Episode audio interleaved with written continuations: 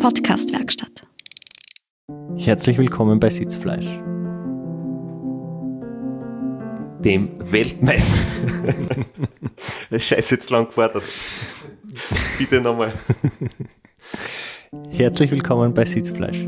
Dem Weltmeister-Podcast. Mit Florian Kraschitzer, kein Weltmeister. Und Christoph Strasser.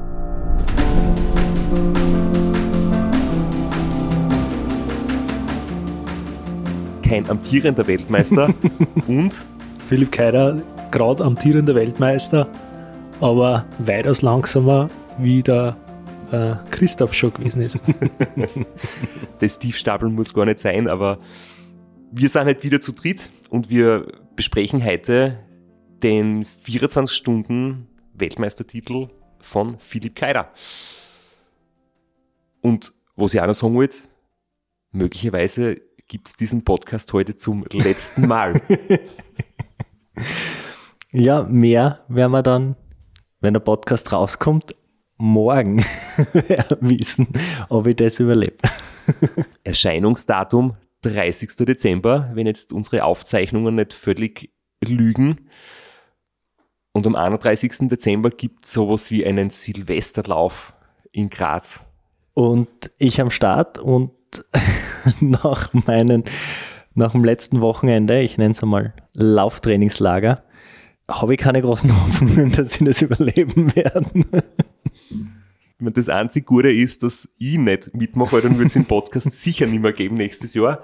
Ähm, dir traue ich zu, dass du die Ziellinie auf allen Vieren am Zahnfleisch irgendwie zumindest überquerst und danach vielleicht wieder äh, regenerieren kannst. Ja, hoffentlich. Ich werde jetzt jedenfalls noch einmal laufen gehen vorher und danach spontan entscheiden, ob ich heuer erstmalig nicht die 10 Kilometer, sondern nur die 5 laufen kann. Aber ich bin ja jetzt auch schon alt.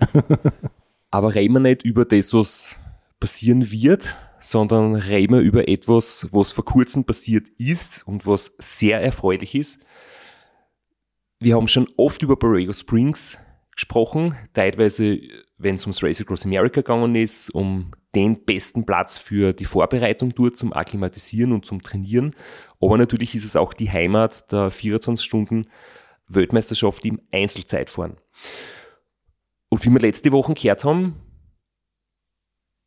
hast du das Race Around Austria sehr gut absolviert, bist Zweiter geworden und hast dann recht spontan oder dir das neue Ziel gesetzt, beziehungsweise war das nicht dein Ursprungsplan, sondern durch die bisschen verzwickte Saisonvorbereitung, dass sich alles nach hinten verschiebt, hast du dann, wie gesagt, ähm, das Rennen, das so sta spät stattfindet, nämlich Ende Oktober, Anfang November, ähm, passt gut für die.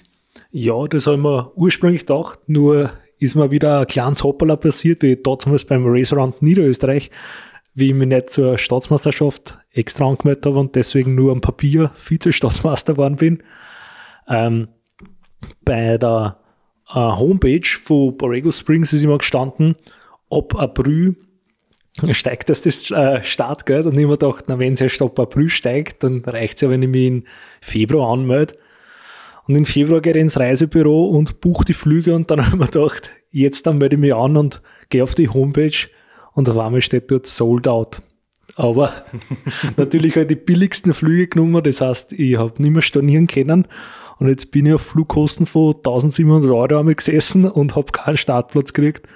Und in meiner Panik habe ich natürlich in Christoph geschrieben, naja, kannst nicht am Mail hinschreiben, wo ich vielleicht doch draufkommen kann.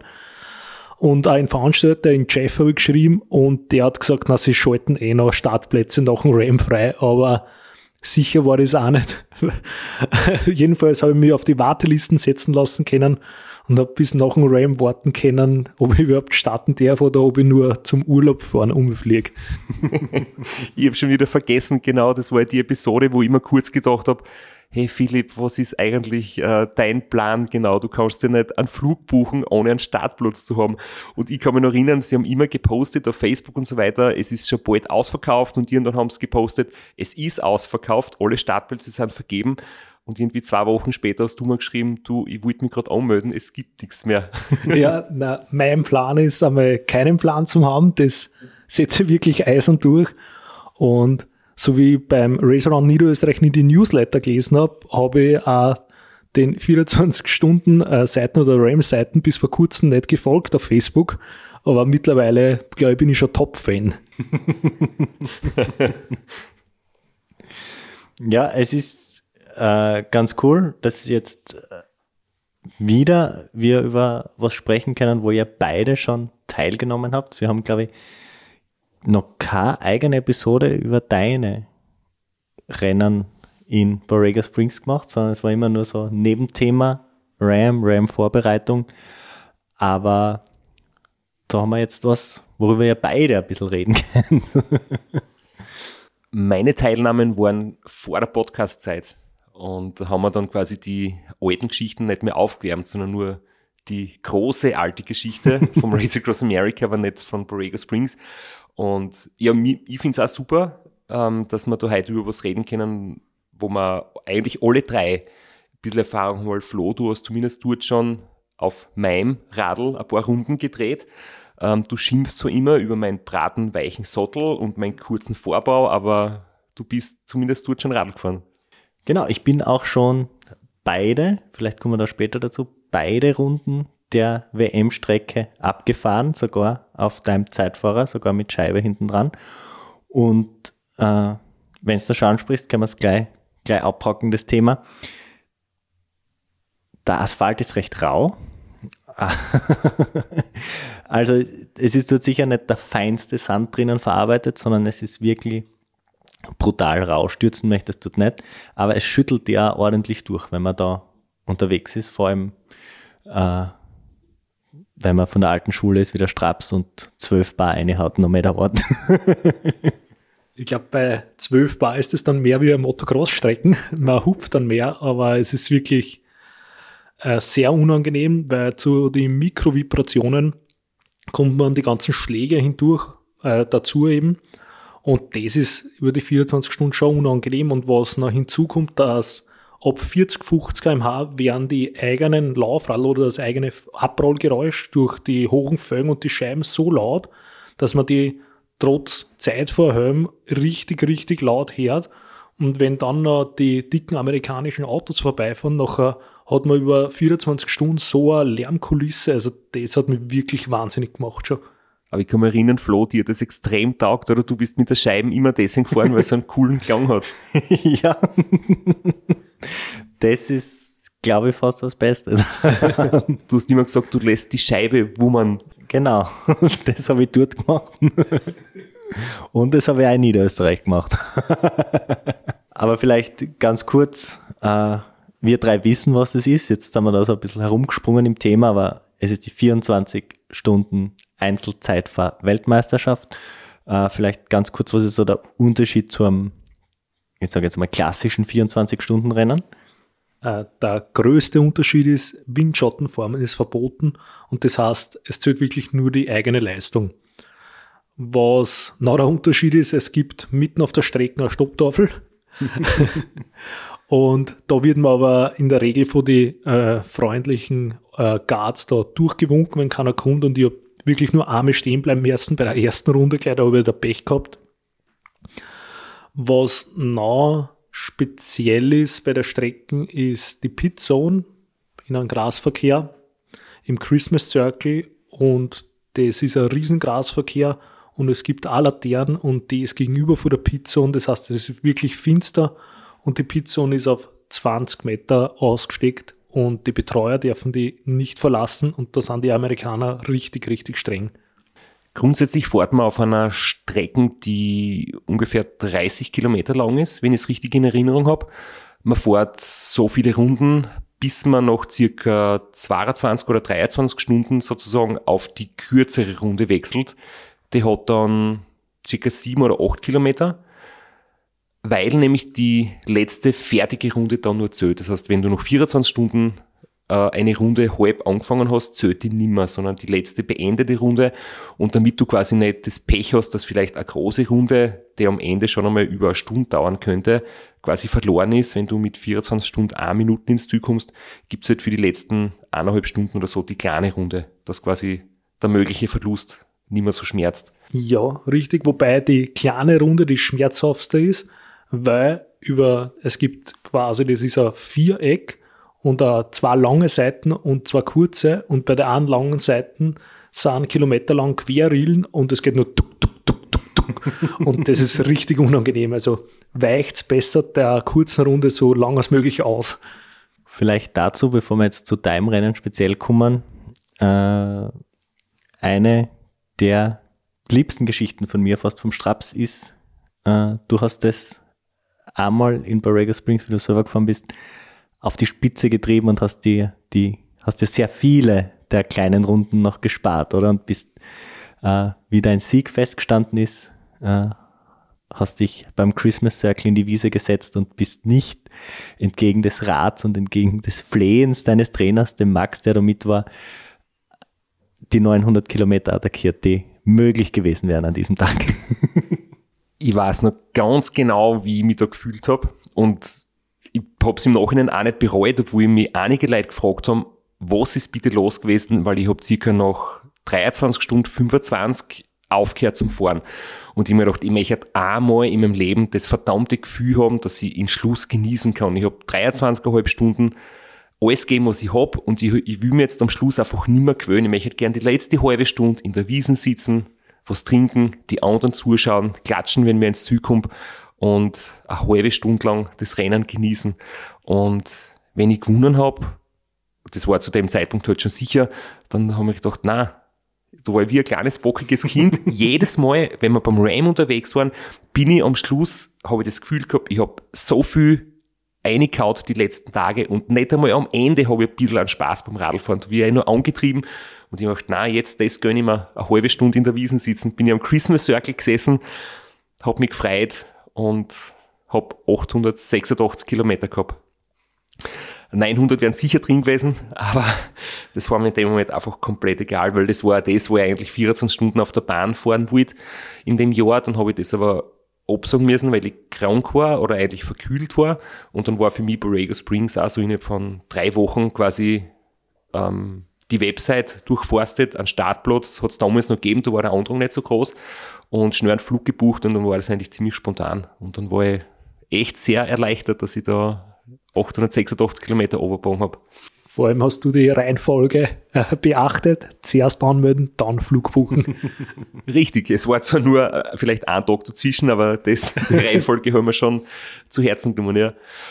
Ähm, damals war es bei mir jetzt so, da war der Max, ähm, dein Trainer auch und mein Trainer mit als Ein-Person-Crew. Und die haben das auch erst vor Ort richtig gesehen. Die Betreuerzone wirklich streng, wirklich knapp und du darfst nicht irgendwo an der Strecke betreuen. Es ist wirklich äh, überhaupt nicht erlaubt, dass du eine Flaschenübergabe machst außerhalb der Zone. Du darfst da nichts wegschmeißen. Du darfst da keinen Defekt reparieren lassen. Du musst quasi selber dein Bannenzeig mithaben, weil außerhalb der Pizzahn darf da niemand helfen. Das heißt, wenn du am anderen Ende einen Botschen hast, musst du das selber richten. Und ja, wir haben uns das halt wirklich in kürzester Zeit vor Ort irgendwie spontan überlegt, wie muss man da jetzt tun? Und dann war halt unsere Lösung so, dass ich quasi pro Runde, so 45, 50, 55 Minuten in dem Bereich, a Flaschen Ensure und a Trinkflaschen mit Elektrolytgetränk kriege. Und das heißt, der Max hat da jedes Mal von der ersten Möglichkeit in der Pitzone bis zum letzten Millimeter quasi ist er durchgesprintet. Ich habe das in Schuhe genommen, auf Ex austrunken, weggeschmissen, das Leere und dann noch schnell die Trinkflaschen ins Radl geschoben und das ist immer gerade so ausgegangen. Äh, es war ein Wahnsinnsaufwand für ihn. Ja, das glaube Bei dir war es ja noch erlaubt, dass man die eigenen Trinkflaschen wegschmeißt, oder? Oder war das bei dir auch schon verboten? Ich habe es innerhalb der Zone, das war das erste, ich habe meine leere Trinkflaschen weggeschmissen, dann habe ich die frischen Sachen gekriegt und am Ende außerhalb der Zone habe ich auch noch das leere in Schuhe wegschmeißen dürfen. Allerdings hat es der Max innerhalb von einer Minute sofort eingesammelt. Also das hat er dürfen, quasi mein leeres Flascherl dann aufglauben. Ja, mittlerweile haben sie die Regeln verschärft. Ich war auch noch der Meinung, dass ich das auch darf und äh, am, am Renntag quasi haben sie uns gesagt, wir dürfen gar keine Flaschen mehr wegschmeißen und ich darf auch ja keine Schuhe nachher wegschmeißen und keiner darf die Pizza verlassen. Das heißt, dann haben wir einen richtigen Stress gekriegt, leere Flasche übergeben, einen Schuh nehmen, Echsen, neiche, volle Flasche nehmen und aus aus der Pizza Und es ist sie mit zwei Betreuer gerade noch ausgegangen. Das heißt, ich weiß nicht, ob das mit einem Betreuer jetzt noch möglich wäre. Wenn er Max Kinselbauer hast, vielleicht. der ist wirklich. Der ist richtig flink. Der Flo hat es vielleicht auch drauf, aber ich sage mal, also jetzt ernsthaft Betreuer, die das vielleicht äh, noch nicht gemacht haben, ähm, für die ist es ganz, ganz schwierig. Da braucht man wirklich, da sieht man dann auch wirklich, wie wichtig jemand ist, der da alles drauf hat. Ja, die, bei uns war es auch so, dass wir eigentlich dann äh, ziemlich für Aufsehen gesorgt haben in der Pizzone, weil für die anderen es so professionell gewirkt haben. Also wir sind die einzigen gewesen, die da nicht stehen geblieben sind, sondern durchgerollt sind, zwar in Schritttempo, aber trotzdem. Und wir haben uns das einmal mitgestoppt, wir haben circa sieben Sekunden pro Runde verloren, wenn wir schnell waren, wenn wir langsam waren, elf Sekunden ungefähr. Apropos gute Betreuer, ähm, der Kogi, mein Teamchef vom RAM, hat zum Beispiel beim 24 Stunden Bahnrekord auch quasi geübt und trainiert und ist immer mitgesprintet mit der Flaschen und er hat sich dann beim letzten Training eine Zerrung geholt. Und das darf halt auch nicht passieren, weil wenn du einen Betreuer hast und der verletzt sich, auch wenn er, wenn der Flo jetzt dann bald ein begnadeter Läufer sein wird. ja, wahrscheinlich. äh, sowas kann da immer passieren. Das heißt, äh, ins, zu so einem Rennen mit einem Betreuer hinfahren ist schon ein gewisses Risiko. Ja, das ist schon. Äh, einer von den Betreuern, der mit waren, der ist jetzt Knieoperieren gewesen, aber nicht wegen einem Rennen, sondern das war eh schon geplant. aber er hat extra seinen OP-Termin verschoben für mich, dass er noch mitfliegen kann. Jetzt haben wir, glaube ich, ein sehr gutes Bild gezeichnet von dem Rennen dort, von der Stimmung dort, du hast gesagt, am Christmas Circle steht eine Laterne, vielleicht jetzt noch das Fun Fact, Borrega Springs ist eine Dark Sky Community, also da ist wirklich, also es ist mitten in der Wüste, da gibt es rundherum wirklich nichts und dann schalten die in der Nacht auch noch ihre Straßenlichter aus, beziehungsweise gar nie an.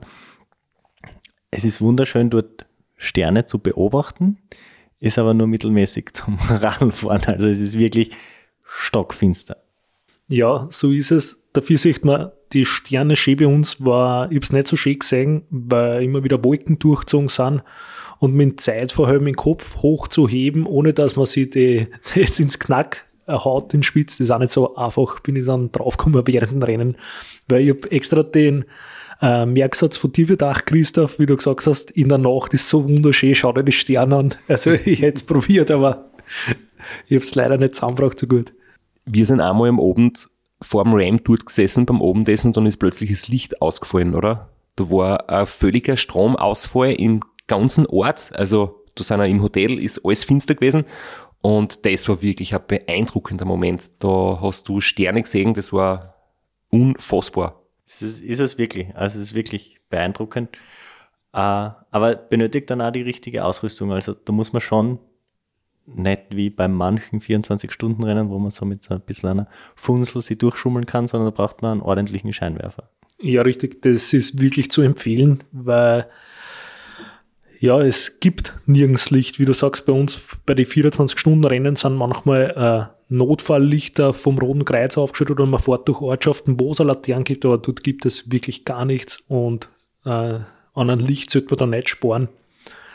Und dadurch, dass beim Christmas Circle stockfinster ist, das hat mir ja schon unter Max vorher erzählt, war die Frage, wie erkenne ich meinen Betreuer, weil wenn da äh, fünf Radlfahrer durchfahren und jeder schreit, würde ich den nicht finden.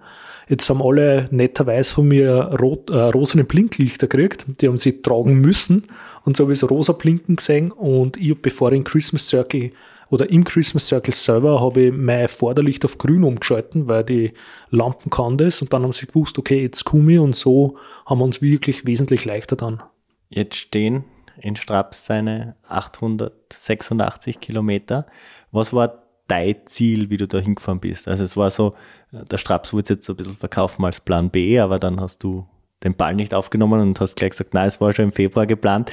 Also das war einfach mein Fehler, ich habe das falsch in Erinnerung gehabt. Also äh, war schon doch von Anfang an Teil deines Ziels. Was, mit was für Erwartungen und mit was für einem Ziel bist du dort dann am Start gestanden? Ich habe mit Straps ja schon vorher philosophiert, was möglich ist und ich habe gewusst, wo meine Fettmax-Zone ist. Die Frage ist nur, ob ich die weiter halten kann. Das ist immer das Schwierige, weil es ist schön, was ein Test aussagt. wie der Metabolismus funktioniert, aber die, das große Fragezeichen ist, ob man selber der Druck dann. Und ich habe dann eben erzählt, was ich in der Aero-Position für Watt drucken muss, für wie viel kmh. Und es war dann so, dass ja aktuell der Rekord bei 913 bei dir ist. Jetzt hat nämlich der Flo was unterschlagen und ich will es selber nicht sagen, weil es uns so selbstherrlich klingt, aber ich bin ja ein zweites Mal mitgefahren, da habe ich 913 gemacht.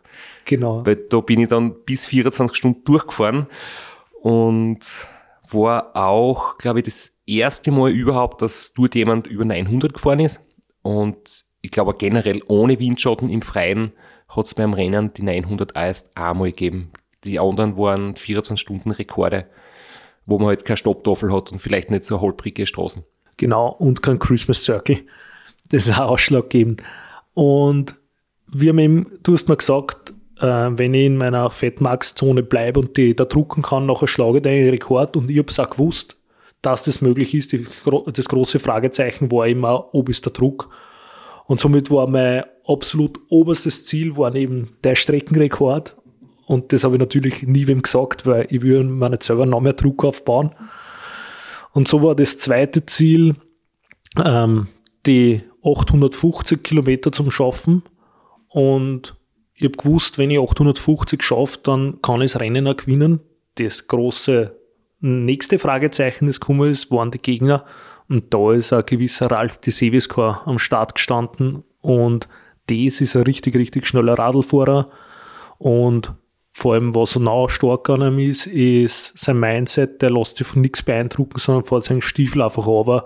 Und da kann neben ihm eine Bombe einschlagen, ist ihm das auch egal, fährt einfach weiter, so wie er gerade fährt. Ich glaube, der Ralf fährt das ganze Jahr bei minus 50 Grad ähm, und um Mitternacht fährt er jeden Tag in Luxemburg von seiner von seinem Haus in die Arbeit und wieder retour. Und in der Mittagspause geht er auch trainieren, eine Stunde und er kommt im Jahr auf 40.000 plus Kilometer oder so, was jetzt nicht heißt, dass er schnell ist, aber er ist halt auch einer, der die Tortur in der Schweiz gewonnen hat, der das Race Cross Italy gewonnen hat, der beim Ram Zweiter war, der den 24 Stunden Outdoor Bahnrekord hat und er ist einfach einer der allerbesten, gerade Zeitfahren um 24 Stunden ist halt wirklich seine große Stärke und der ist, glaube ich, unzerstörbar. Das Einzige, ich habe schon sehr oft analysiert, warum er nicht zum Beispiel Ram-Sieger oder Ra-Sieger geworden ist. Was bei ihm halt ist, er fährt sehr schnell, bleibt aber eher öfters stehen. Das heißt, er fährt Vollgas und macht eine Pause. Wenn man die Geschichte hört vom Race Around Austria, wo der Lukas Kienreich erzählt hat, ähm, er ist vom Ralf überholt worden und später hat er zurück überholt, weil der Ralf Schnitzel essen. ja, gesessen ist und Schnitzel gegessen hat und eine Stunde später ist er wieder überholt worden vom Ralf. Nur war natürlich klar, dass er das 24 Stunden wahrscheinlich ohne Schnitzelpause durchziehen wird. Das war der erste Fakt. Und zweitens ist ja das auch sehr zermürbend für den Gegner, wenn man den vor sich überholt und der sitzt draußen in einem Wirtshaus Schnitzel essend in der Radlmontur und fährt dann wieder weiter und überholt ihn dann wieder. Das muss ja auch äh, sehr zermürbend sein. Und wie du sagst, die Pausen beim 24-Stunden-Rennen waren weg. Nur haben ja wir spekuliert auf das, was beim Ralf, was wir immer gesehen haben bei Fotos, nicht gut ist, nämlich seine Aerodynamik.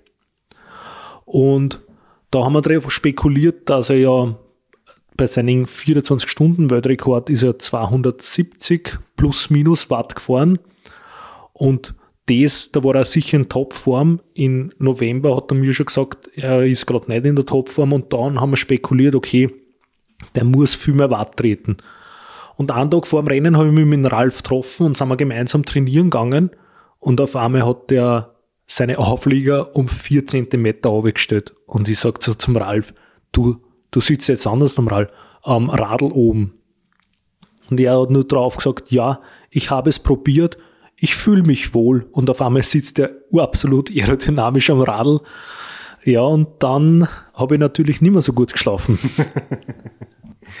die Psychospielchen in Borrego Springs ist auch vorm Ram immer wieder spannend, weil inzwischen sehr viele dort Vorbereitung machen und man fährt sich dann immer wieder über den Weg auf den wenigen Straßen, die es dort gibt. Und dann schaut man schon immer sehr genau auf Setup, auf wie definiert sind die Unterschenkel, wie eng ist das Trikot, wie, wie sehr spannt so mein Bauch herum. Und da lässt man sich natürlich ungern in die Karten schauen. Mein Trick funktioniert, glaube ich, heutzutage nicht mehr. Ich habe immer beim Start äh, Trikot angehabt, eine Nummer größer, damit es halt ausschaut, als wäre ich dünner. Ähm, heutzutage muss das Trikot immer hauteng sein, das heißt, da funktioniert das Schmäh nicht mehr. Aber ich denke, der, der Ralf ist vielleicht da ein sehr, sehr guter Psychotrickser, oder? Denke ich mir, weil vielleicht ist das mit dem Schnitzelessen auch nur Psychospielchen, vielleicht ist das gar nicht wirklich, vielleicht posiert er nur mit dem Schnitzel, um die Gegner zu zermürben. Und vielleicht hat er seine Aero-Position auch nur für die Show verändert oder er hat es vielleicht schon früher verändert gehabt und hat nicht drüber geredet. Na, aus Erfahrung kann ich sagen, der, der Ralf spielt das nicht. Ich kann mich erinnern, mein erstes Zusammentreffen mit ihm war beim Glocknerman und da gibt es in den äh, Hotel Nova Park da äh, das Abendessen, was man da dazu bucht und er ist beim Abendessen gesessen und hat am Vorabend ein Bier getrunken und ich habe gedacht, bitte, das gibt's doch nicht. Und nach dem Rennen, also im Glocknermann, ist er Erster war und ich Zweiter und sage, hey, du Wahnsinniger, trinkst noch Bier und er sagt nur trocken drauf, das war eh nur ein Radler. also der ist schon so locker. Aber jetzt wieder zurück zum Rennen. Das so wie ich auch gewusst, deine große Stärke ist wirklich, dass du sehr, sehr gut am Radl sitzt. Also du trittest natürlich viel Watt, aber nicht so viel als der Ralf, bist aber trotzdem schneller, weil du einfach, ähm, du bist schmäler bei den Schultern, du bist, du bist etwas leichter und das Gesamtpaket an Aerodynamik, da holst du aus deiner möglichen Leistung mehr Speed, außer der Ralf ist wirklich so eine, eine Maschine, aber halt auch sehr brat im Vergleich zu dir. Das ist richtig, der hat sicher mehr Fläche und ich habe definitiv den schönsten Aerohelm auch und man weiß, dass Style genauso schnell machen kann. Jetzt hast du die perfekte Überleitung gemacht zu einem Video, das du gepostet hast in deiner Story und das wir uns jetzt auch anhören. Da geht es nämlich genau ums Thema, warum dein Helm so schön ausschaut. Und das funktioniert sehr gut. Am Kopf habe ich auch einen Helm vom Bock. Warum orange, denken sich die meisten. Die rufen wir vielleicht schon die Style-Polizei an. Es gibt eine einzige Antwort auf die Frage, weil es nur einen Orangenapfel haben gegeben hat. Ähm, Bock darf man gerne einen weißen schenken, dann setze ich einen weißen natürlich auch auf, habe kein Problem damit. Passt vor allem für meine Aero-Position richtig gut, fügt sich schön ein, weil äh, es nutzt nichts, ein schnell, äh, schneller Helm, wenn er nicht zur Position passt.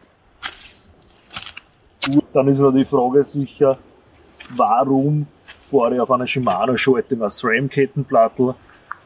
Da gibt es eigentlich auch nur eine Antwort, weil es nur viel haben, ein 55er Kettenplattel zu einem gescheiten Preis gegeben hat. Darf man sich auch gerne einen Rotor, das cool passt, ein 55er oder 56er Kettenplattel geben, dann verwende ich das natürlich gern. Ähm, dann ist gestern noch der Kommentar gekommen, warum ich die Flaschenübergabe so deppert mache vom Eibig Wolfgang. Der weiß natürlich, wie eine Flaschenübergabe funktioniert, nachdem er äh, Olympiamedaille, eine goldene schon gemacht hat. Ähm, das hat den einzigen Grund, warum es so nicht so ist. Ja, windig ist es. Ein Radl hält das natürlich sind wir unten. Ähm, das hat den einen Grund, weil die Wechselzone 20 Meter nur lang ist und wenn ich es so nehme, wäre es halt irgendwie umgreifen, damit ich es hinten reinstecken kann. Deswegen greife ich gleich verkehrt hin und stecke so eine. Das ist der einzige Grund. Ähm, ja, sonst gibt es eigentlich eh nichts mehr zum Sagen, außer das eine, die Style-Polizei ist mir wurscht, aber wenn ich schnell genug bin, dann wischt es mich sowieso nicht. Tut beim Zuschauen immer weh, wenn so ein Radl, so ein schönes Radl, umfliegt. aber selber bin ich da inzwischen auch schmerzbefreit. Das ist immer nur das erste Mal tut weh. Aber sobald die ersten Schrammen da sind, dann sieht man es ein bisschen lockerer. ja, Aber es war so lustig, du stehst dort vorm, vor der Unterkunft oder so, auf der Terrasse, glaube ich, war das, und äh, das Radl lehnt hinter dir, dass man halt alles schön im Blick hat. Ähm, hat ein bisschen so professionell ausgeschaut, bis auf den orangen Helm, der hat nicht professionell ausgeschaut. Wie war denn das Radl ausgerichtet? Hat man die Kurbel mit Kettenblatt gesehen oder in die andere Richtung? So wie es gehört, man hat alles gesehen. Auf sowas schaue ich nicht, keine Ahnung.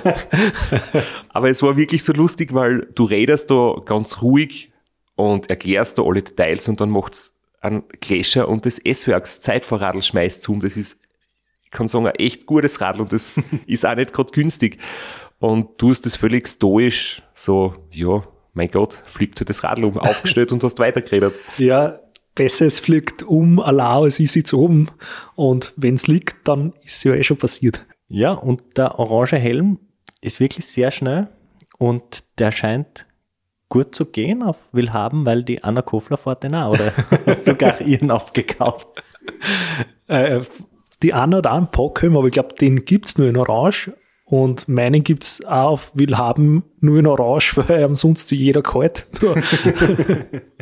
Der von der Anna ist das Lord Helmchen-Modell mit den breiten Enden Richtung Schultern und deiner ist ein bisschen schmäler. Also es sind jetzt, ich würde jetzt nicht sagen, dass überhaupt irgendein Zeitverhöhen auf dem Planeten gut ausschaut, aber diese Modelle sind definitiv nicht in den Top 3 der Ästhetik äh, zu finden. Das nicht, aber im Nachhinein bin ich äh, von meinem Betreuer gelobt worden, äh, dass ich den Helm habe, weil sie mich dadurch viel besser erkannt weil keiner hat sonst so einen Helm oder keiner ist auf will haben, vielleicht angewiesen, es kann auch sein. Aber du hast dann doch äh, ziemlich optimiert, du bist auch mit Zeitvereinteiler gefahren und äh, ohne Taschen und wir haben es jetzt schon zur Genüge besprochen, die kurze Wechselzone. Das heißt, du hast kein Reservegel oder einen Riegel oder irgendwas dabei gehabt, sondern wenn eine Übergabe nicht geklappt hat, dann war es eine Stunde am Trockenen unterwegs? Na, das nicht. Wir haben uns die komplette Ernährungsstrategie ähm, neu überlegt und sind mit einem, in der Aeroflaschen habe ich ein Konzentrat drin gehabt und da habe ich nur alle sechs Runden die Flaschen tauschen müssen und somit und da habe ich selbst ein Spüler gehabt und es ist sie ausgegangen und es ist sie selbst ausgegangen, obwohl ich einmal in der Nacht die Flaschen verloren habe. Also es war jetzt nicht so tragisch und wir haben uns das wirklich alles genau überlegt, wie wir was machen und der Martin, der macht das und der Vogt, die machen das sehr genau. Das sind, die würden sie zum Beispiel zuerst anmelden und nachher Flüge buchen. Die haben äh, Kisten mitgehabt und da haben sie alles für alle Eventualitäten alles mitgehabt und alles doppelt. Das heißt, selbst wenn ich einmal trocken reingekommen war und es war nicht geplant gewesen, hätte es drei Sekunden dauert, weil sie haben alles griffbereit gehabt. Pannenset, wo hast du das mitgehabt? Ja, Pannenset war auch die Überlegung, unter den Sattel das alles einpicken. Im Nachhinein habe ich mir, es gibt ja so 3D angefertigte Boxen und so eine habe ich mir besorgt. Und da habe ich das drin gehabt und deswegen habe ich Aeroflaschen an meinem Modell wechseln müssen, weil das natürlich nur für das eine angepasst war. Das war ein bisschen mühsam. Im Endeffekt hat es sich aber ausgezahlt, obwohl ich durch, man kennt eh die, die Marken äh, der Aeroflaschen, die am meisten sabbert, das heißt, das Radl war komplett verdreckt und, und die Flaschen hat nachher gut drin gehalten, weil das alles pickig war, am Anfang nicht so gut. Ja, und das Radlputzen war dann das Problem ja danach. Jetzt ein Thema, wo ich mich nicht so gut auskenne, zumindest sicher nicht so gut wie du. Du bist ja normal immer auf Tubeless unterwegs, äh, aus voller Überzeugung. Da hast du jetzt andere Reifen verwendet mit Schlauch. Was waren da die Überlegungen und wieso? Gerade auf einem Kurs, wo man irgendwie sagt, äh, du ist vielleicht das Pannenthema noch ein bisschen wichtiger, weil du wirklich mehr passieren kann? Äh, die Überlegung war die, dass ich, wenn ich eine Panne habe, ist immer mein Set, dass ich das Tubeless-Ventil rausnehme und dann den Schlauch reingebe.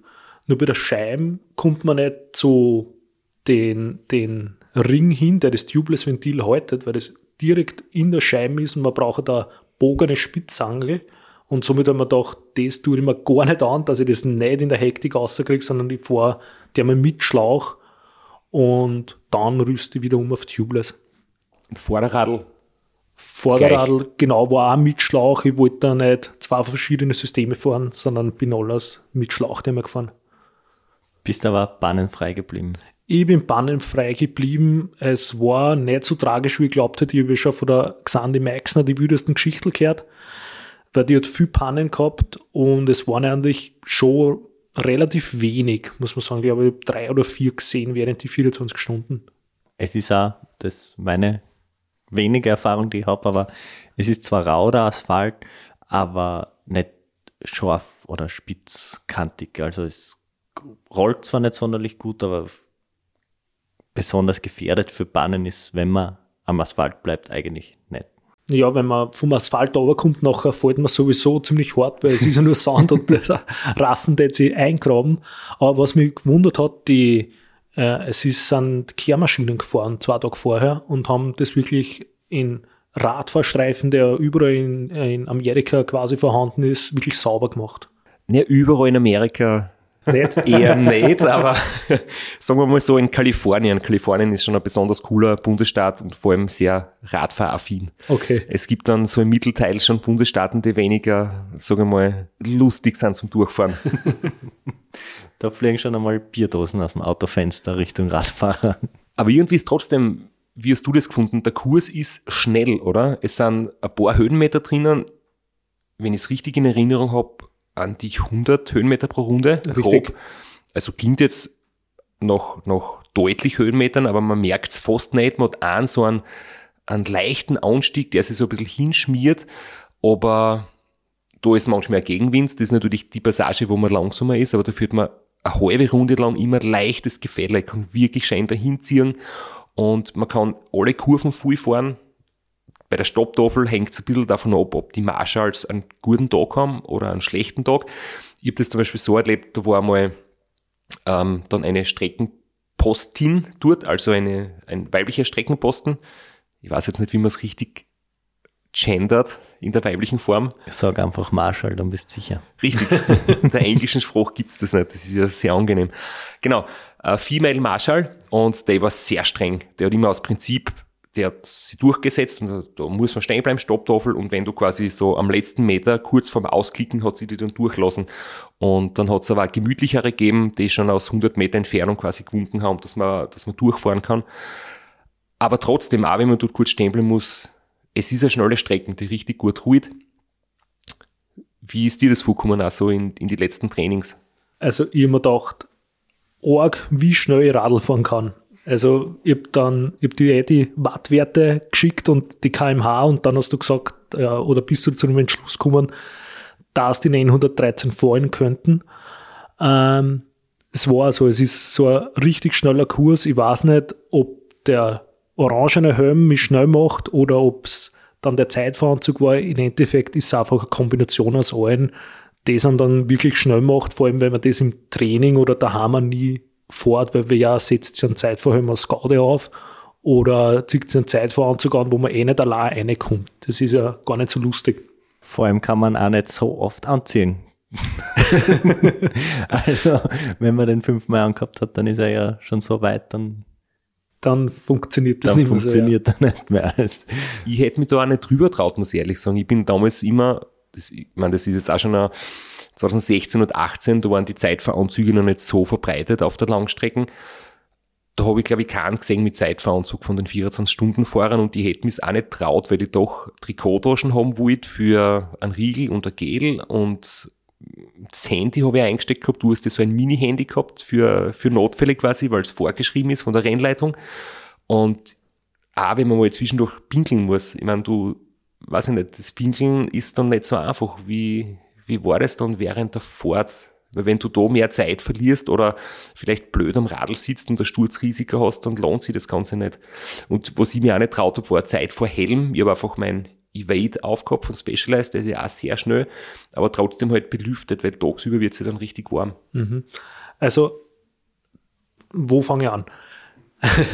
Das Mini-Handy, was ich da ja so stolz geschickt habe, was so groß wie ein Dame war, die 25 Euro haben sie nicht ausgezahlt, weil es ist circa zwei Tage hat es funktioniert und dann hat es auf einmal keinen Empfang mehr gehabt.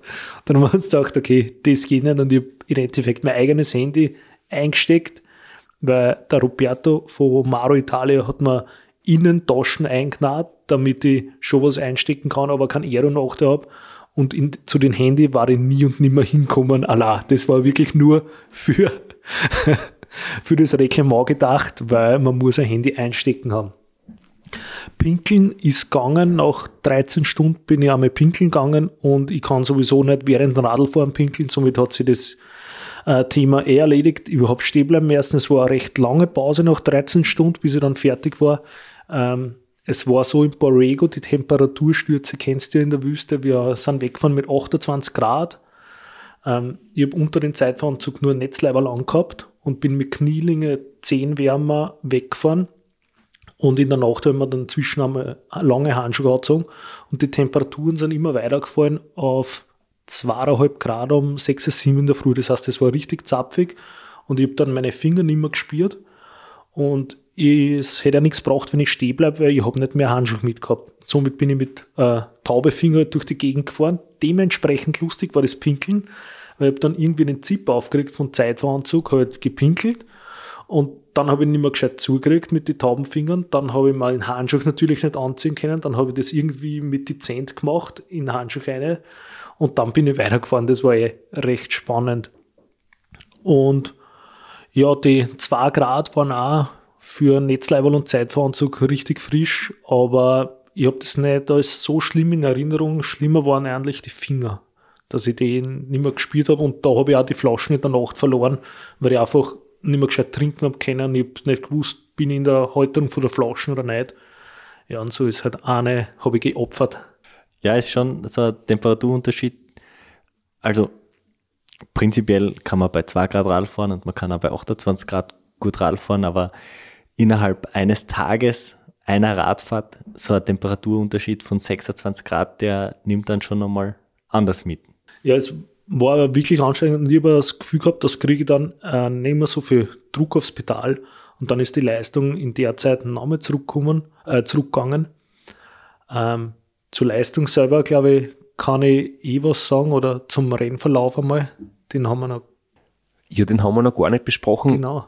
Aber ich würde sagen, jetzt reden wir schon so viel über die Vorbereitung und über das allgemeine Feeling und die Strecken in Borrego Springs. Wir haben ja noch von dir einen Einspieler, wo du auch das Thema Flaschenübergabe ein bisschen besprochen hast, weil das habt ihr ja speziell trainiert. Ja, richtig. Da haben wir uns richtig viel überlegt und gescheit ohne Hirn. So, grüß euch. Recap Day 5. Letzter Abend, bevor es ins Eingemachte geht. Morgen ist Start. Was hat sich heute noch da?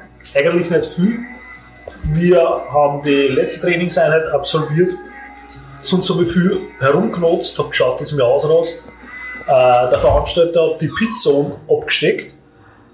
Ja, die ist noch kleiner, als wir, erwartet, als wir glaubt hätten. Jetzt wird es richtig spannend.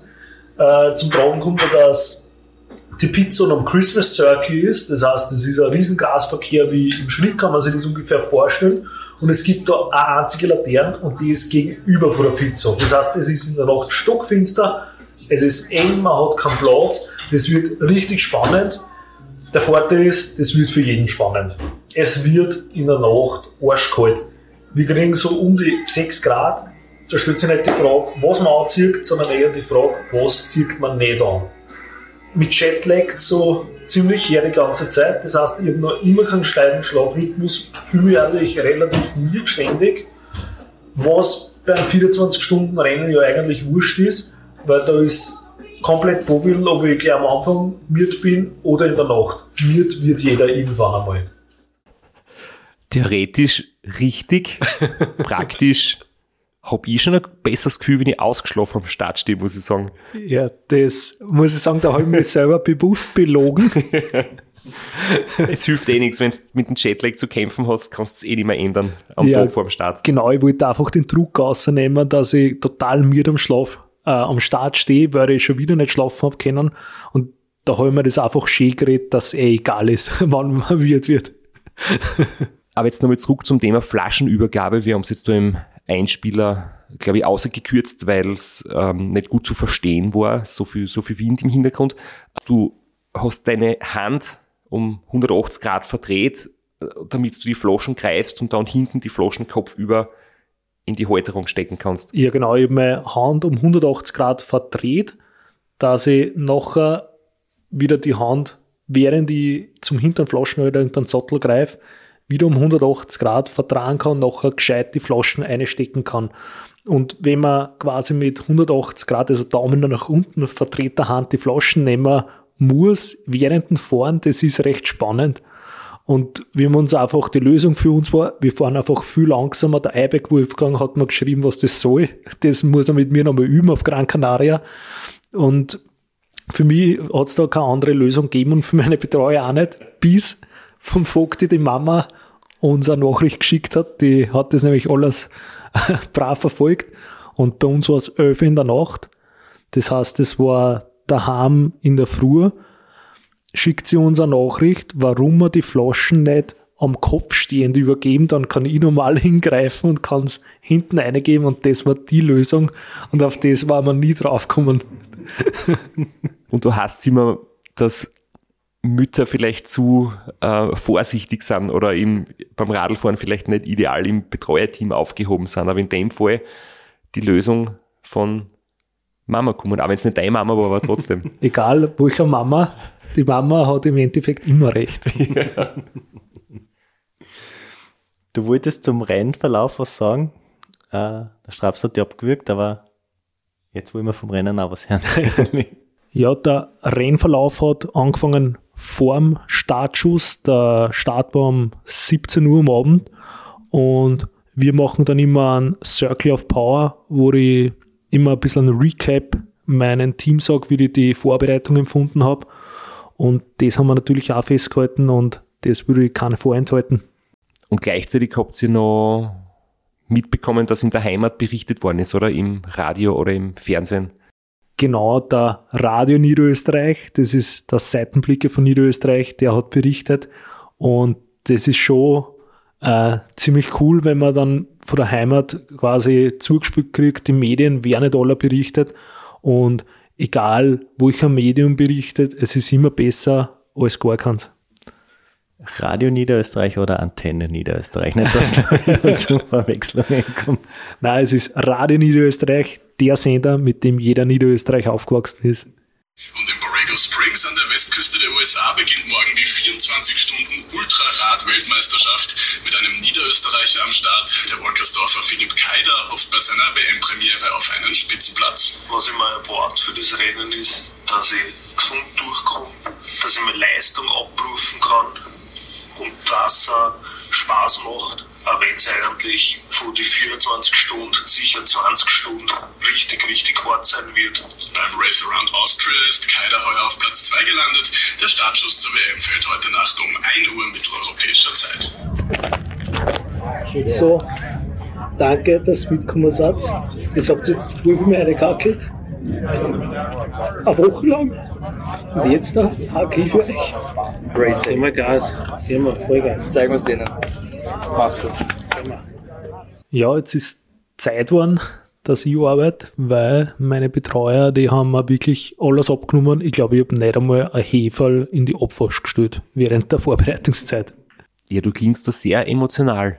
Ja, es hat sich ziemlich viel Druck aufgebaut. Ich wollte ein gescheites Ergebnis noch abliefern. Ich habe gemerkt, dass die medial ziemlich viel Aufmerksamkeit in Vorhinein schon da ist. Ich habe gewusst, dass mir viele, viele Leute daheim verfolgen werden. Und ich habe gewusst, dass meine Form gut ist und ich wollte abliefern und ich wollte ähm, meinen Leuten, die immer mit sind und die das in der Freizeit machen, einfach was zurückgeben, dass sie auch wissen, dass ich alles gebe. Und ja, da habe ich gewusst, jetzt liegt es nur mehr an mir. Und wir daheim haben gebannt zugeschaut. Ja, zuschauen. Wir Ticker gelesen. Rundenzeiten, die Rundenzeiten, Rundenzeiten gelesen, ja. Das ist ja anders als beim anderen Rennen, wo man wirklich Punkte auf der Karte verfolgen kann. Da kriegt man jede Stunde eine neue Rundenzeit und vor allem am Anfang tut sie sehr wenig, weil sehr, sehr viele Leute in der gleichen Runde innerhalb von wenigen Minuten sind und wenn man jetzt nicht ständig am Ticker hängt und, und alle halbe Stunde reinschaut, dann sieht man Philipp Keider, Ralf die Seviskurt, gleiche Runde, gleiche Rundenzeit quasi. Und passiert wenig, aber dann entwickelt sich das Rennen dann doch ein bisschen auseinander. Man hat aber trotzdem gesehen, dass zumindest beide sehr schnell sind. Also man hat irgendwie schon ausgelesen, die ersten Stunden sind so, wie man sich denkt, beide bringen ihre Leistung. Keiner hat jetzt so richtige Startprobleme oder Pannen und ihr wart einige Stunden innerhalb von ein paar Minuten. Ja, es Zuerst war, hat der Ralf ein bisschen einen schnelleren Start erwischt, dann hast du einmal zurück überholt und dann irgendwann bin ich, glaube ich, schlafen gegangen. Aber es war quasi, bis dorthin war es hier quasi Kopf an Kopf innerhalb von ein, zwei Minuten. Ja, richtig. Der Ralf ist im Startblock vor mir gestanden, äh, gestartet, ja Minuten nachher. Und er hat nur die Florence, seine Frau, mitgehabt zum Betreuen. Und das hat sich total gut ergeben, weil so wie es beim ähm, Weitradlfahren ist, das ist noch, wird sehr, sehr sportlich alles gehalten und somit haben meine Betreuer die Florence unterstützt, haben den Ralf gescheit mitbetreut, dass das schneller geht. Und die Florence hat bei uns ein bisschen mitgeholfen und dem sie gut verstanden. Und zwischen Ralf und mir waren eigentlich Minuten, also Minuten eigentlich nur Sekundenunterschied. Ich habe ihn aber nie gesehen und ich mir gedacht, das gibt's ja nicht, wo ist denn der, den muss ich doch einmal einholen auch. Und was ich auch nicht mitgekriegt habe, ist, dass ich gleich vom Startweg alle anderen überholt habe und ich mir gedacht, warum hole ich ihn keinen mehr ein? Bin ich wirklich so langsam? Aber von die Warte hat's passt, von die Durchgangszeiten hat's auch passt weil die ersten Stunden war ich auf Streckenrekord unterwegs. Das waren die Wattzahlen, die ich glaubt habe, halten zu können, was rechnerisch möglich ist, aber rechnen kann man viel. Dem war dann doch nicht so. Und was blöd war, dass der Ralf nach siebeneinhalb Stunden ist er bei einem Liegeradfahrer, das sind eigentlich sehr gefährlich auf die Strecken, weil wenn man mit einem 50er fährt und dann vor der Liegeradfahrer fahren mit einem 30er, dann ist er schnell da und das ist in Ralf passiert, der ist hinten aufgefahren, ist gestürzt, hat sich das Schlüsselbein gebrochen und war dann raus aus dem Rennen und dann habe ich bei den Durchfahrten immer gefragt, was mit dem Ralf ist und sie haben mir dann gesagt, er ist draußen. Dann war die Frage, wie schaut es danach aus, wer ist vor mir und ich habe nur gehört, es ist keiner weit und breit und es war wirklich so, dass der nächste Gegner war da schon 40 Meilen hinter mir und da hat mich dann ein bisschen die Motivation verlassen. Weil ich hätte ja nur mehr fahren müssen und ich gemerkt, die Leistung kann ich nicht halten und ich habe gesehen, dass der Streckenrekord mir gerade durch die Finger rinnt und ich habe nicht mehr drucken können. Man hat ja das außenstehend nicht mitgekriegt, was mit Ralf genau passiert ist. Nur, dass dann ein Sturz passiert ist, dass er außen Rennen ist, aber nicht, dass es eine Kollision war mit einem Liegerad. Ich glaube, das wollten sie vielleicht auch nicht äh, kommunizieren. Immer gedacht, vielleicht ist es passiert in einer Kurve, wird das so wie immer als sehr gefährlich empfunden, nämlich du hast das schwache Licht oder besser gesagt, du bist sehr schnell, du, ist, du brauchst wirklich ein sehr, sehr gutes Licht und wenn du um die Kurven fährst und du hast das Licht am Lenker montiert, dann siehst du nicht um die Kurven. Und ich habe einige Male war es bei mir sehr knapp, dass ich fast zu eng um die Kurven gefahren bin, weil innen hast du dann halt Sand. Du hast quasi innen das Bankett und Sound und wenn du da zu knapp innen fährst, dann frisst du den Vorderreifen. Und ich habe halt befürchtet, dass vielleicht sowas passiert. Ja, nein, es war nicht in einer Kurve. Ich glaube, er ist so gegangen wie mir, weil ich halt auch fast so einen Liegeradfahrer mitgenommen. Ich habe nämlich geschaut, dass ich möglichst aero bin und habe im Kopf halt eine Einzung gehabt und habe äh, runtergeschaut und wie ich wieder auf Vier schaue auf die Straßen, ist auf einmal so ein Liegeradfahrer direkt vor mir und ich habe schnell noch, also gerade noch ausweichen können. Und den Ralf, der wird es genauso gegangen sein. Die sind so schnell da und wenn du einmal unaufmerksam bist, nachher äh, kann es schnell vorbei sein. Die werden dort immer in einer eigenen Wertung gewertet, aber sind natürlich parallel mit allen anderen auf der Strecke. Und es ist ein Thema, das bei uns eigentlich sehr selten ähm, irgendwo zum Tragen kommt, dass Liegeradfahrer äh, zahlreich unterwegs sind. Dort ist diese Disziplin wesentlich beliebter als bei uns. Das sieht man bei ja, auch bei, bei normalen Ausfahrten, wenn man in Oceanside oder so trainieren geht, sind dort Liegeradfahrer viel stärker unterwegs als in Österreich. Mhm. Das stimmt schon. Und wenn man sehr, sehr ungewohnt, weil genau. man einfach nicht weiß, wie man da reagieren soll, weil man das alles noch nie gesehen hat. Ja, am besten weit ausweichen äh, und vielleicht war es auch eine Überlegung, ob die nicht an einem anderen Tag das Rennen austragen, weil das äh, schon sehr gefährlich ist, muss man wohl ehrlicherweise sagen. Der Streckenrekord rinnt da durch die Finger, die Motivation schwindet, deine Hände sind taub. Äh, wie hast du dich aus dem Loch rausgeholt und dich dazu motiviert, weiterzufahren und weiter schnell zu fahren? Also weiterzufahren ist nie, hat sich nie die Frage gestellt. Die Frage ist nur, wie sehr gewöhnt man sich selber, weil man muss nur mehr fahren unter Anführungsstrichen und 40, 50 Meilen verlieren, da muss schon was Schlimmes passieren, dass das funktioniert. Aus dem Loch hat mir der Max geholt, weil die haben natürlich mit einem Kontakt gehalten und er hat dann gesagt, wenn ich jetzt da die nächsten, glaube, fünf oder sechs Stunden am Schluss nach 34 irgendwas Durchschnittsgeschwindigkeit habe, nachher bin ich der Einzige, der mehr als 850 Kilometer geschafft hat. Hinter dir natürlich, Christoph. Und an, an, am Anfang habe ich das irgendwie nicht gescheit realisiert. Ich habe dann meine Rundenzeiten gesehen und mir gedacht, ich weiß nicht, das geht sich ja nicht aus. Und dann bin ich trotzdem mit Tempo gefahren. Und irgendwann habe ich es realisiert, dass das funktionieren kann. Und da sagt man dann nicht, mein Betreuer beim Durchfahren und jetzt tu einmal wieder gescheit Radl fahren. Und er hat vollkommen recht gehabt, weil dann ist es ausgegangen. Und dann haben wir unseren Trick 17, wie es heiß worden ist, noch ausgepackt, nämlich wir haben gewusst, es wird warm wieder werden und über Netzleiberl an und ich kann es aber nicht ausziehen, weil ich einen Zeitfahranzug anhabe und aus- und anziehen den Zeitfahranzug geht auch nicht. Und somit haben wir einfach einen Zip aufgerissen, haben das, äh, das Netzleiberl zerschnitten, haben es irgendwie ausgezogen, den Zip wieder zu und so bin ich weitergefahren. Und das war natürlich das gleiche Messer, wie schon die Scheibenbremsen und das Stiffneck bearbeitet wurde. das ultimative Messer, mit dem man alle Probleme lösen kann. Ich habe jetzt gerade an den Hulk Hogan gedacht, der im Wrestlingring immer vorm, wie sagt man da, vorm Start, bevor es der Kampf losgegangen ist, immer sein Leiberl zerrissen hat. Ganz theatralisch. Ja, das war der Trick 17 und dann habe ich einen Sturz habe ich auch gehabt. Das ist auch eine ganz nette, nette Geschichte. In, ich bin durch die Wechselzone gerollt und wollte meinen Betreuer, während ich Schule nehme und Schule trinke, gleichzeitig was sagen und da hat mir links und rechts so Verkehrshutel stehen und ich bin langsamer und langsamer geworden und irgendwann habe ich das Gleichgewicht halt verloren und bin in die Hutel reingebogen und nachher bin ich einfach im Stehen umgeflogen.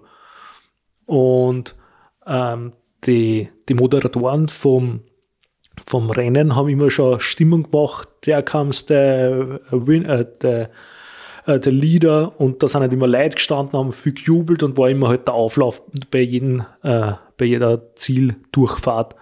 Und ich fliege da um in Stehen, dann stehe ich auf, trinke meine Schule und dann klippe ich wieder ein und fahre weiter und auf einmal bricht der volle Jubel aus. Und ich habe mir gedacht, was ist da los? Haben die jetzt geglaubt, dass ich aufhöre zum Radlfahren? Oder dann jetzt meine Deppeneinlage bejubeln? Irgendwie war das halt total suspekt. Und das hat irgendwie die amerikanische Mentalität wunderbar wiedergespiegelt und war, war ziemlich witzig irgendwie dann im Nachhinein gesehen. Ähm, in der Situation habe ich nicht gewusst, was das jetzt soll, natürlich. Nach welcher Zeit ist das passiert? Ja, das war so, es war schon hell, es war Vormittag, mh, werden so 18 Stunden, 20 Stunden okay. gewesen sein. Wenn es in der letzten Stunde gewesen wäre, hätte ich mir gedacht, vielleicht haben es von mir her irgendwie gedacht, dass sie die Österreicher gern hinsetzen und am Schluss nicht mehr weiterfahren oder so. Aber nach 18 Stunden wahrscheinlich haben Amerikaner nicht einmal das vermutet. Nein, nein, dann war es auch so, dass der Lenker verbogen war, dann habe ich nochmal stehen bleiben müssen und irgendwie gerade biegen war dann oder ist bis jetzt schief. Das Zeitvorrat hängt an der Wand aktuell. Wie, wie warm ist es dann tagsüber geworden? Es hat wieder 28 Grad gekriegt. Es war, es ist richtig schnell warm geworden, innerhalb von ein paar Stunden. In Zeitverhalten habe ich dann aber trotzdem auflassen, das äh, habe ich gut ausgehalten, aber das Netzlevel hat dran glauben müssen, es war nicht Kollateralschäden. ich kann mich erinnern, bei mir jetzt dann knapp über 30 Grad gehabt und das war für mich eigentlich das Schlimmste. Ich habe mit die 3, 4 oder 5 Grad, was bei mir damals gewesen ist, in der Nacht keine Probleme gehabt, da war meine Leistung sehr hoch und dann hast du genau sehen können, das war wie die Grafik oder der Kurvenverlauf von der Leistung war wie auf den Kopf gestellt, der Kurvenverlauf von der Temperatur. Mit jedem Grad, was wärmer geworden ist, habe ich ein paar Watt weniger drucken können und mit 30 Grad Celsius war meine Leistung dann halt deutlich tiefer und dann die letzte Stunde ist es wieder etwas kühler geworden, wo die Sonne dann untergeht und da ist die Leistung wieder angezogen. Also bei mir ist das immer sehr ausgeprägt. Umso wärmer, umso, umso weniger Kraft habe ich dann am Pedal. Ja, das ist bei mir eher die Kälte, wenn es zu kalt wird, nachher fühle ich mich nicht wohl und kann auch nicht gescheit drucken. Die, die Hitze macht mir eher weniger zu schaffen. Bist du Ram-Talent? das weiß ich nicht. Vielleicht wird es einmal beweisen, aber, aber aktuell ist es in weiter Ferne. Wie war jetzt dann so die, sagen wir mal, die Schlussphase vom Rennen, wenn es äh, weißt, du bist in Führung und Hast du also den Gedanken gehabt, du bist vielleicht ähm, einmal nur da dabei und du kannst jetzt das Beste außerholen und du hast eh schon gesagt, der Max hat dich noch darauf hingewiesen, dass du über 850 schaffen kannst. Ähm, wie viel Euphorie hast du am Schluss noch entwickeln können? Na, am Schluss richtig viel, weil ich habe gesagt, die 850 oder 856 war eigentlich ausgemacht, die Fahre. Ähm, und am Schluss ist er der Sprung auf die kurze Runde und ich habe gewusst, jetzt muss ich auf die kurze Runde und wollte schon einbiegen. Und dann haben sie mir nachgeschaut, nein, ich darf noch nicht fahren, die ist erst in einer Minute freigeben. Und sage ich so, na, darf ich die lange noch fahren? Und der äh, Official hat gesagt, ja. Und da bin ich einfach abgebogen und bin die lange gefahren. Und ich kann mich noch erinnern, wie mir eine Teilnehmerin, die hat da schon gewartet beim Abbieger, die hat mich nur angeschaut und hat den Kopf beidelt. Und ich habe mir gedacht, warum? Warum sollte ich da jetzt äh, Minuten verschwenden? Und bin halt die lange gefahren und haben mir dadurch viele kurze Runden erspart, die eh unangenehm sind. Aber mir ist ja dann so gegangen wie dir. Mir hat ja die, mit der Nacken extrem weh da und die Schultern wegen die vielen Schläge. Und Punkt 856 Kilometer bin ich vom Radl gestiegen und habe gesagt, ich fahre keinen Meter weiter. Und eine Runde war sie eigentlich noch ausgegangen. Das wären dann noch sieben Kilometer gewesen. Ja, genau, es waren über 860. Und ich habe mir gedacht, okay, ich habe es mit meinem Gewissen vereinbar können und ich ärgere mich jetzt auch nicht, dass ich es nicht gemacht habe, muss ich ehrlich sagen. Das macht man viel zu selten, einmal so die letzten 20 Minuten einfach genießen. Ja, ich, das war ja der Kurt Matzler da mit dem, mit Zoli, seinem Teamchef. Und der Zoli ist ein, ein, recht guter Masseur und der hat auf einmal angefangen, also nichts mehr zu massieren. Das war sehr angenehm, dass ich die 20 Minuten nicht am Radl verbracht habe, sondern schon massiert worden bin. Wie war dann die Stimmung? Ich muss sagen, die zweimal, wo ich gefahren bin, war die kurze Runde schon fein, weil da ist dann natürlich wieder mehr los. Du triffst du viel mehr Leid, wo es sich zuerst auf der langen Runde so aufteilt und plötzlich hast du wieder alle paar hundert Meter jemanden vor dir. Und es ist halt eine weitläufige Gegend, jetzt hast du nicht so geballtes Publikum oder so, aber trotzdem ist beim Zürenlauf dann einiges los und ich habe das äh, sehr schön gefunden. Ja, die Stimmung ist dann auf der kurzen Runde sehr speziell, sagen wir so. Man, also ich habe dann im Nachhinein erfahren, dass viele Fahrer Pause machen und nachher, wenn sie auf die kurze Runde gehen, steigen sie wieder ins Rennen ein. Es war witzig zu erfahren und da pusht sie oder versucht sie jeder gegenseitig zu pushen, aber äh, bei mir hat es nichts mehr zum Pushen gegeben. Ich war einfach schon tot und die Schläge sind am Socken gegangen und ich habe halt noch die zwei, drei Runden overtrat. Ähm, aber die Stimmung im Ziel, die war schon speziell, weil, ich, weil das, äh, die 24 Stunden, die WM eigentlich, seit du die gefahren bist, schon immer in meinem Hinterkopf war. Und ich habe Max damals gesagt, wenn er glaubt, dass ich es gewinnen kann, soll er mir sagen, dann fahre ich mit. Und der war es eben so weit, dass er gesagt hat, ich soll mich anmelden. Ähm, du sollst einen Flug buchen. ja, ich plädiere in Zukunft, dass man mit Trainer die Reihenfolge immer genau vorgibt. ähm, und somit wollte ich es gewinnen und nachher ist mir das bewusst worden, dass ich es gewonnen habe, aber noch mehr ist mir bewusst worden, der Verlauf von meiner Karriere, weil man sieht sich selber noch immer so in den Kinderschuhen. Für, für einen ist ja, ob ich jetzt früher am Radl sitze, vor sechs Jahren, oder jetzt am Radl sitze, ist für mich noch immer dasselbe, weil ich sitze noch immer am Radl.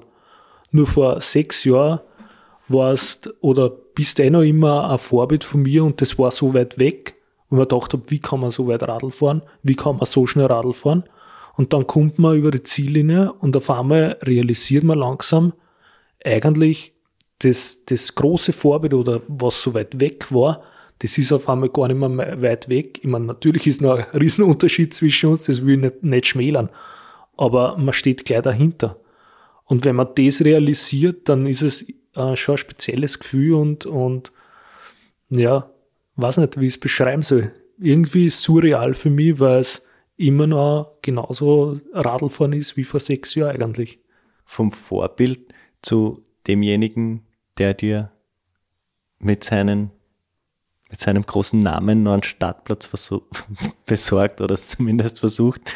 Äh, und das war dann auch noch Thema im, im Zielinterview. Da bist du auch wieder drauf angesprochen worden. nur, dass das niemand falsch versteht, ich habe nicht für dich einen Startplatz organisiert, das hast du ganz allein gemacht, ich habe zu dir gesagt, das äh, will ich nicht und das ist, glaube ich, auch nicht ganz richtig so den anderen gegenüber und du hast dich dann ganz mal auf die Warteliste gesetzt. Uh, you might be surprised to know that about a week ago, this guy uh, messaged me and said, uh, this guy, Kiter, is someone that you should be looking at. You might have heard the one who messaged me. His name is Strasser, Christoph? Yes. Strasser. He's a friend of mine. yes. A friend, did you, you race with him? Did you train with him? or? Uh, he lives about 200 uh, k away, Uh-huh. but uh, once two times a uh, year I drive to him. 530 miles. I don't know that anybody but Strasser has done more than that. Yes, but Strasser has done much more than Yeah, yeah, he did 554, I think it was. Yeah. You look good out there. Were you feeling good the whole time? that. no, it was so. Die klassischen Fragen. Ja. Und auch das Lieblingswort der Amerikaner, awesome and awful. Yeah und good job.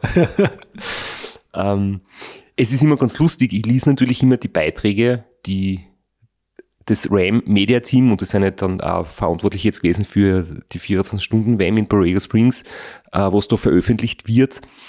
Und da haben sie halt ein paar Favoriten quasi genannt. Da haben sie geschrieben, natürlich vom Ralf de Sevis-Kur und äh, von noch ein paar Amerikaner, die ich jetzt nicht so stark eingeschätzt habe. Und dann habe ich dem Vic geschrieben, also dem Journalisten, dem Redakteur, ähm, ob er nicht den Philipp Keider auf der Liste hat, gell? weil, wie haben geschrieben, der ist jetzt halt Zweiter geworden beim Race Around Austria und hat schon diese und diese Erfolge. Und dann hat er geschrieben, ah, danke für den Tipp. Und er schafft es jetzt nicht mehr, dass er einen Artikel über dich schreibt, aber wenn er dann nach dem Rennen irgendwie was über dich schreibt, weiß er zumindest. und ich bin dort schon sehr beliebt als Tippgeber. Ich habe schon öfters irgendwie einen Hinweis geben auf gute Fahrer und Fahrerinnen, weil sie halt einfach in Europa nicht so genau am Schirm haben, was da abläuft. Und gerade aus Österreich kommen immer ganz viele gute Leute und das ist dort meistens nicht so bekannt. Und dann wäre ich oft gefragt, du, Christoph, wie schätzt du den oder die ein und, und wer kennt da gut sein und bitte, bitte um deine Einschätzung oder so. Ja, das ist mir ja aufgefallen, weil initial habe ich mich eh sehr geärgert, dass ich in, die, in den zweiten Startblock noch gekommen ist. Ich mir gedacht, schauen die nicht, wer in Österreich schnell ist. Und dann hat mir der Kommentar von der Xandi Meixner auf Facebook taugt, wie es geschrieben hat, endlich haben wir die Amerikaner Angst vor dir, wenn sie die auf der Startliste sehen.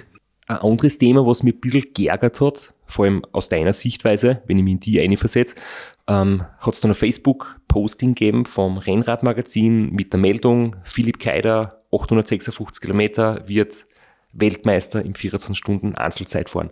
Und Kommentare sind dann gekommen wie, naja, der Straße ist ja viel weiter gefahren, der ist über 1000 Kilometer gefahren. Und da wieder sogar zurückgeschrieben, dass das völliger Schwachsinn ist, dass ähm, man das nicht vergleichen kann, dass das andere Strecken ist, andere klimatische Verhältnisse. Meins war ein Weltrekordversuch, das war mein Saisonhighlight.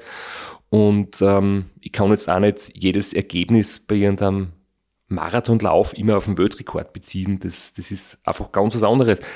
Ähm, ich wollte nur jetzt von dir wissen, ist das für dich irgendwie ein Stress, wenn solche Meldungen kommen?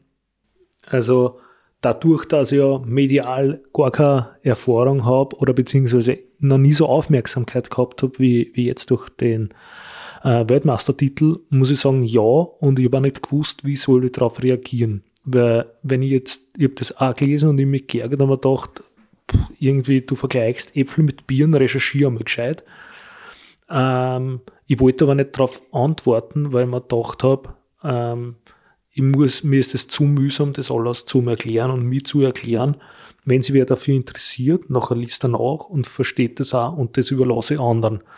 Und außerdem wollte mich ich da auch nicht profilieren, wenn es um meine Person geht und irgendwer versucht, es mit was anderem zu vergleichen, dass ich mich dann quasi wieder auf eine Stufe stellen will und sagen, na, so ist es nicht, ich bin so super und das ist mir auch nicht wert, ehrlich gesagt. Dann ist es halt einmal so die Meinung und haben wir gedacht, ich will noch öfters irgendwelche Ergebnisse vielleicht liefern und dann wieder auch wieder von mir lesen oder hören und dann kann er sich selbst nochmal ein leichtes Bild zeichnen.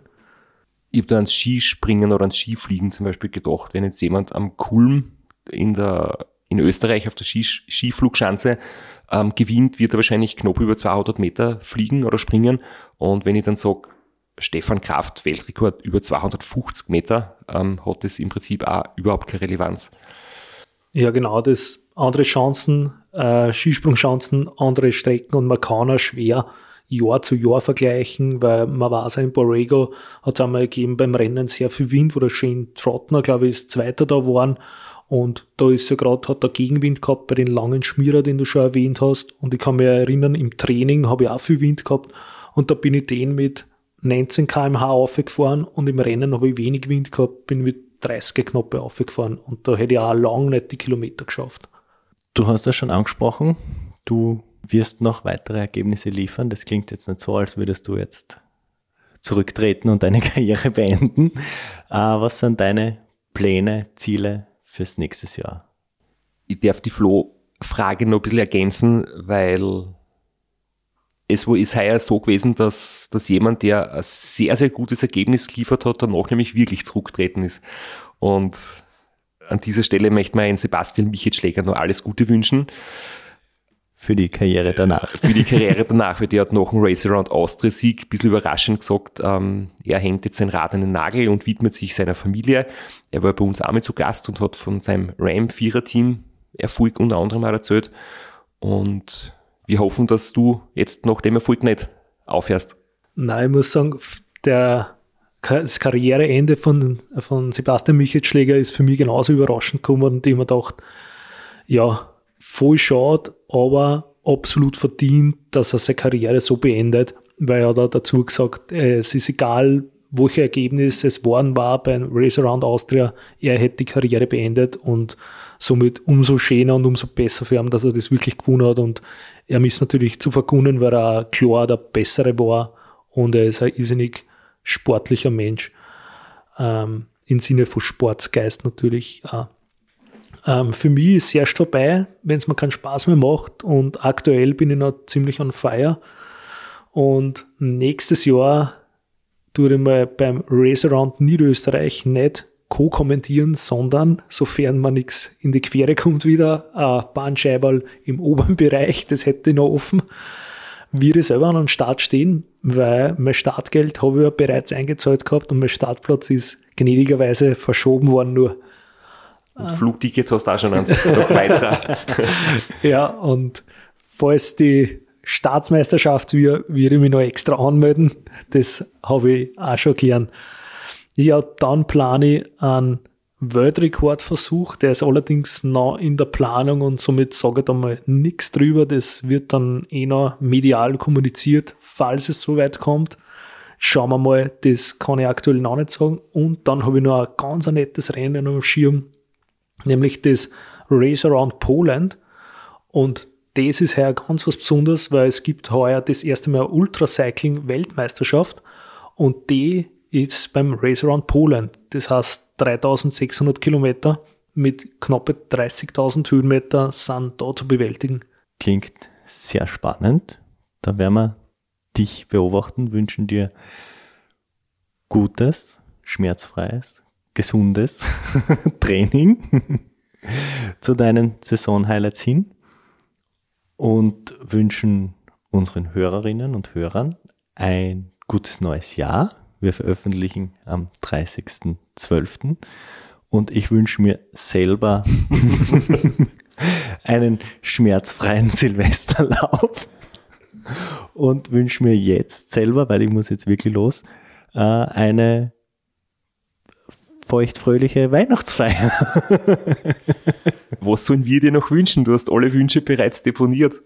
Ja, und äh, wir hören uns im nächsten Jahr, würde ich sagen. Danke, Philipp, für deinen Besuch. Alles Gute, Flo, viel Spaß und bis bald. Und nicht vergessen, Weltmeisterkaffee bestellen. Der Beste. Hält dich wach.